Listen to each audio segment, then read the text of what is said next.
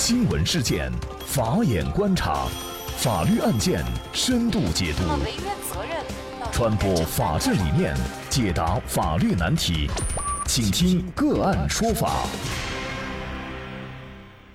大家好，感谢收听个案说法，我是方红。更多的案件解读，欢迎您关注个案说法微信公众号。今天呢，我们跟大家聊一下，花六十七万买奔驰无法上牌，法院判 4S 店退一赔三，累计近二百七十万。二零一七年的二月，王女士在浙江中升之星公司购买了一辆奔驰轿车。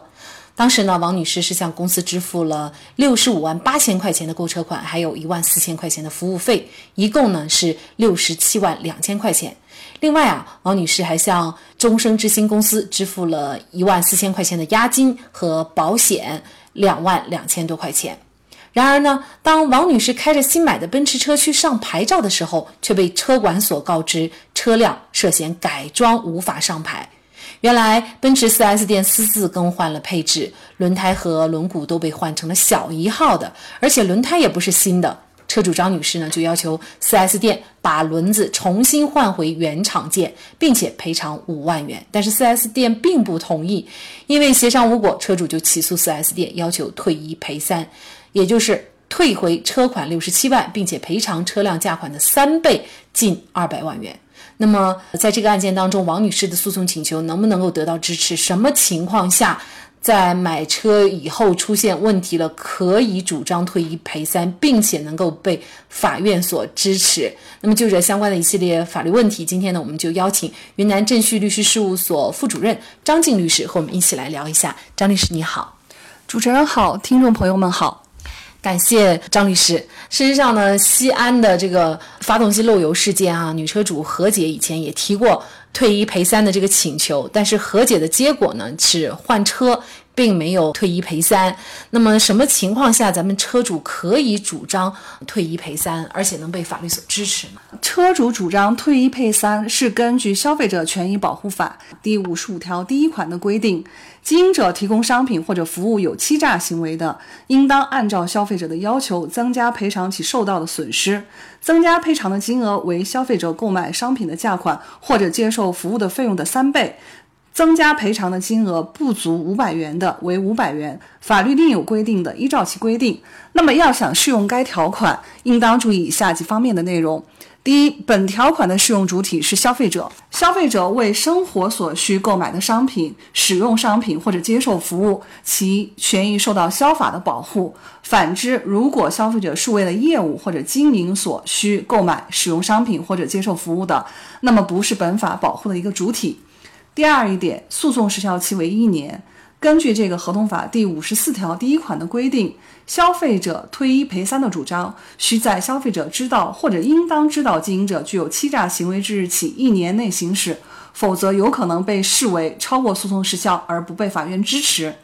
第三，经营者需要有欺诈的行为，构成欺诈必须具备四个要件：第一，欺诈人有欺诈的故意；第二，欺诈人实施了欺诈行为。第三，被欺诈人因为欺诈而陷入了错误的认识；第四，被欺诈人因为错误的认识而做出了相应的这个意思表示。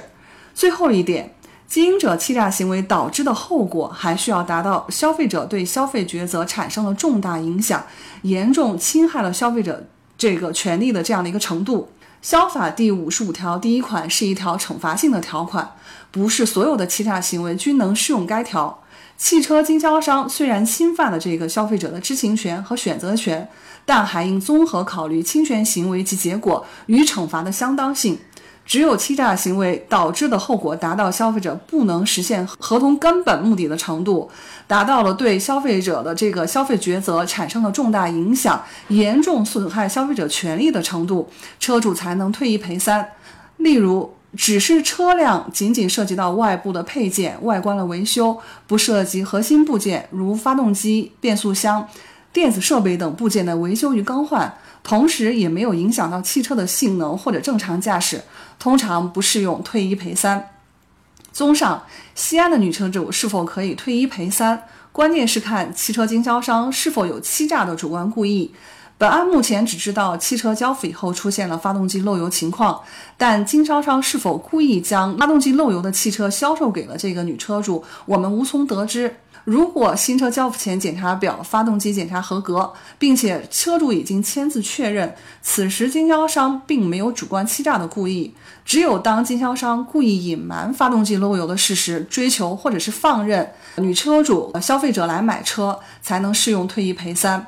本案这个西安女车主并未选择诉讼，可能是基于上诉的这个原因，就是要证明经销商的这个主观欺诈是难度会比较大，所以她选择了和解了事。那我们看像这个案件当中，这个王女士的维权哈，其实作为奔驰车的销售方，中升之星公司呢也是觉得自己没有欺诈，为什么呢？他说，呃，因为当时呢车辆在运输的过程当中，它的轮胎和轮毂呢有擦伤，因为十九寸的轮胎没有货了，就临时换上了十八寸的，然后呢，到这个展厅给他进行一个展示之后呢，因为公司的这个疏忽，就没有及时的换回原来十九寸的这个轮胎。王女士来购车的时候呢，她所选的这个车型呢，正好只有展示车这一辆了，所以呢，就出售给王女士。也正因为此，奔驰销售方。终生之星呢是同意降价十二万五千块钱卖给王女士的，呃，所以呢，他们认为自己呢是不存在欺诈，这些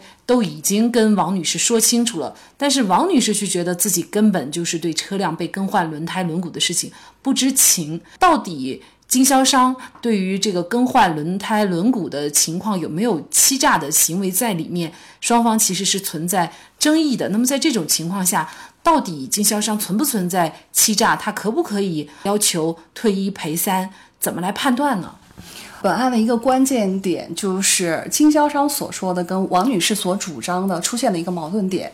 那么经销商想要证明自己已经把所有的车辆的这个更换的情况告诉过王女士，但是呢，因为他只是一个口头的告知，他并没有相应的证据给他固定下来，所以法院最后没有采信经销商的这个所说的这些证言。那么，我觉得是否构成欺诈，主要就是看经销商有没有主观的这样的一个故意性。如果经销商并没有主观故意欺诈这个王女士，王女士也同意更换，那么。双方就应当固定相应的证据，比如说在这签署这个补充协议，或者是在汽车销售的这个协议当中说清楚已经更换过了什么样的部位，那么就不会出现后续的一个纠纷了。当然，在本案当中呢，因为经销商所说的这一些没有被法院所认定，那么法院最后还是认定了这个终生之星的这一家呃汽车经销商构成了这个欺诈。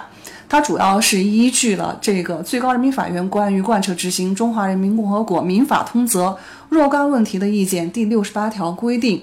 一方故意告知对方虚假情况，或者是故意隐瞒真实情况，诱使对方当事人做出错误意思表示的，可以认定为欺诈行为。那么，中升之星公司在本案当中，它属于隐瞒真实的这样的一个情况。法院认为，涉案的这个车辆曾经更换过轮毂以及轮胎，并且更换的型号与原车辆不符。该情况，中生之星公司并未向王女士告知，这一行为侵害了王女士的知情权和选择权，对其的这个消费抉择产生了重大影响。其次，作为专业的汽车销售商以及汽车销售人员，应当足够了解店内每一辆车的具体情况，尤其是在买卖合同发生期间，涉案车辆的同款车型仅此一辆，轮毂与轮胎作为车辆重要且明显的组成部分，其瑕疵表现明显，可见中升之星公司存在严重的主观过错。中升之星公司隐瞒上述情况的目的是为了追求或者是放任王女士与其形成汽车买卖合同的结果，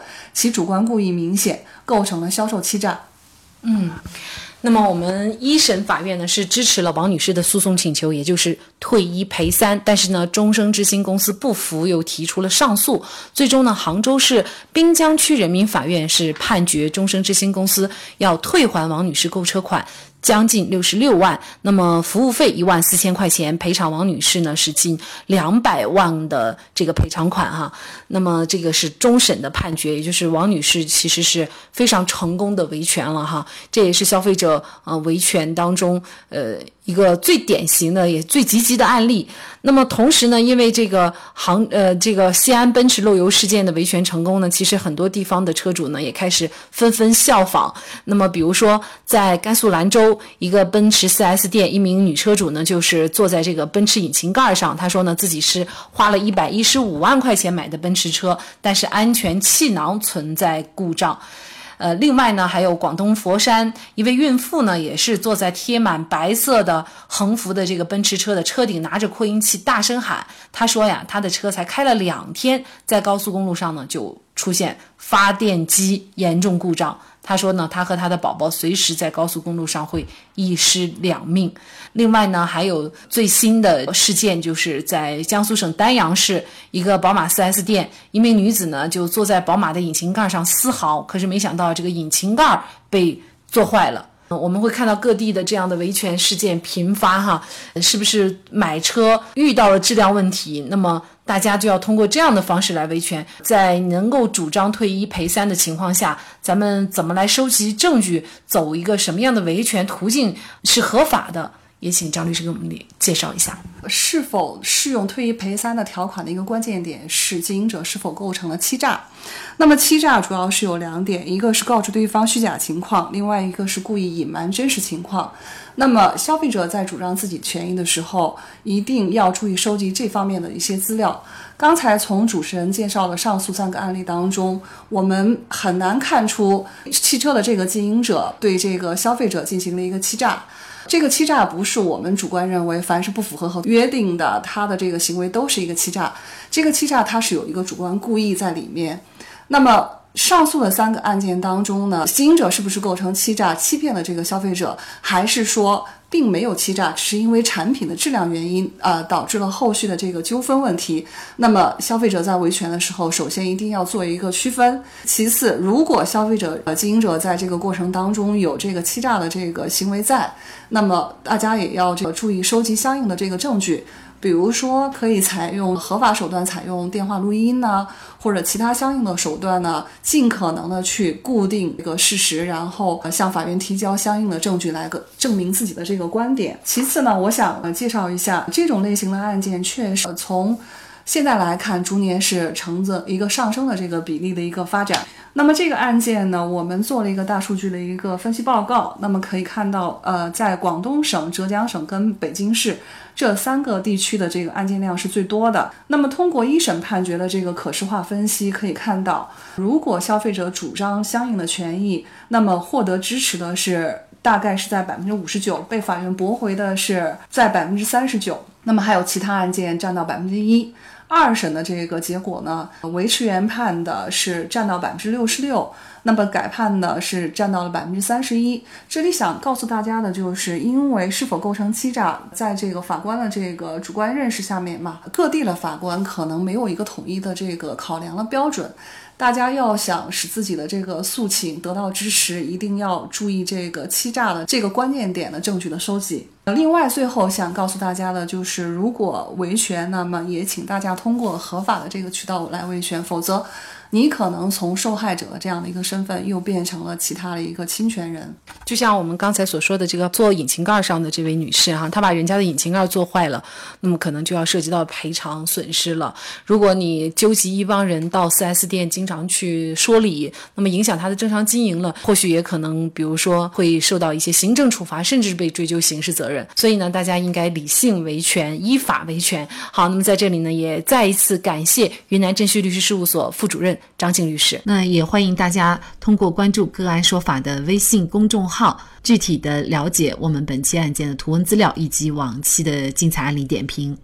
另外，您在生活工作当中遇到一些法律问题，都欢迎您通过添加幺五九七四八二七四六七幺五九七四八二七四六七这部电话号码的微信号向我们进行咨询和交流。给大家提供法律问题解答的都是我们节目邀请到的嘉宾了，他们都非常的资深、专业和负责任。感谢您的收听，我们下期节目再见。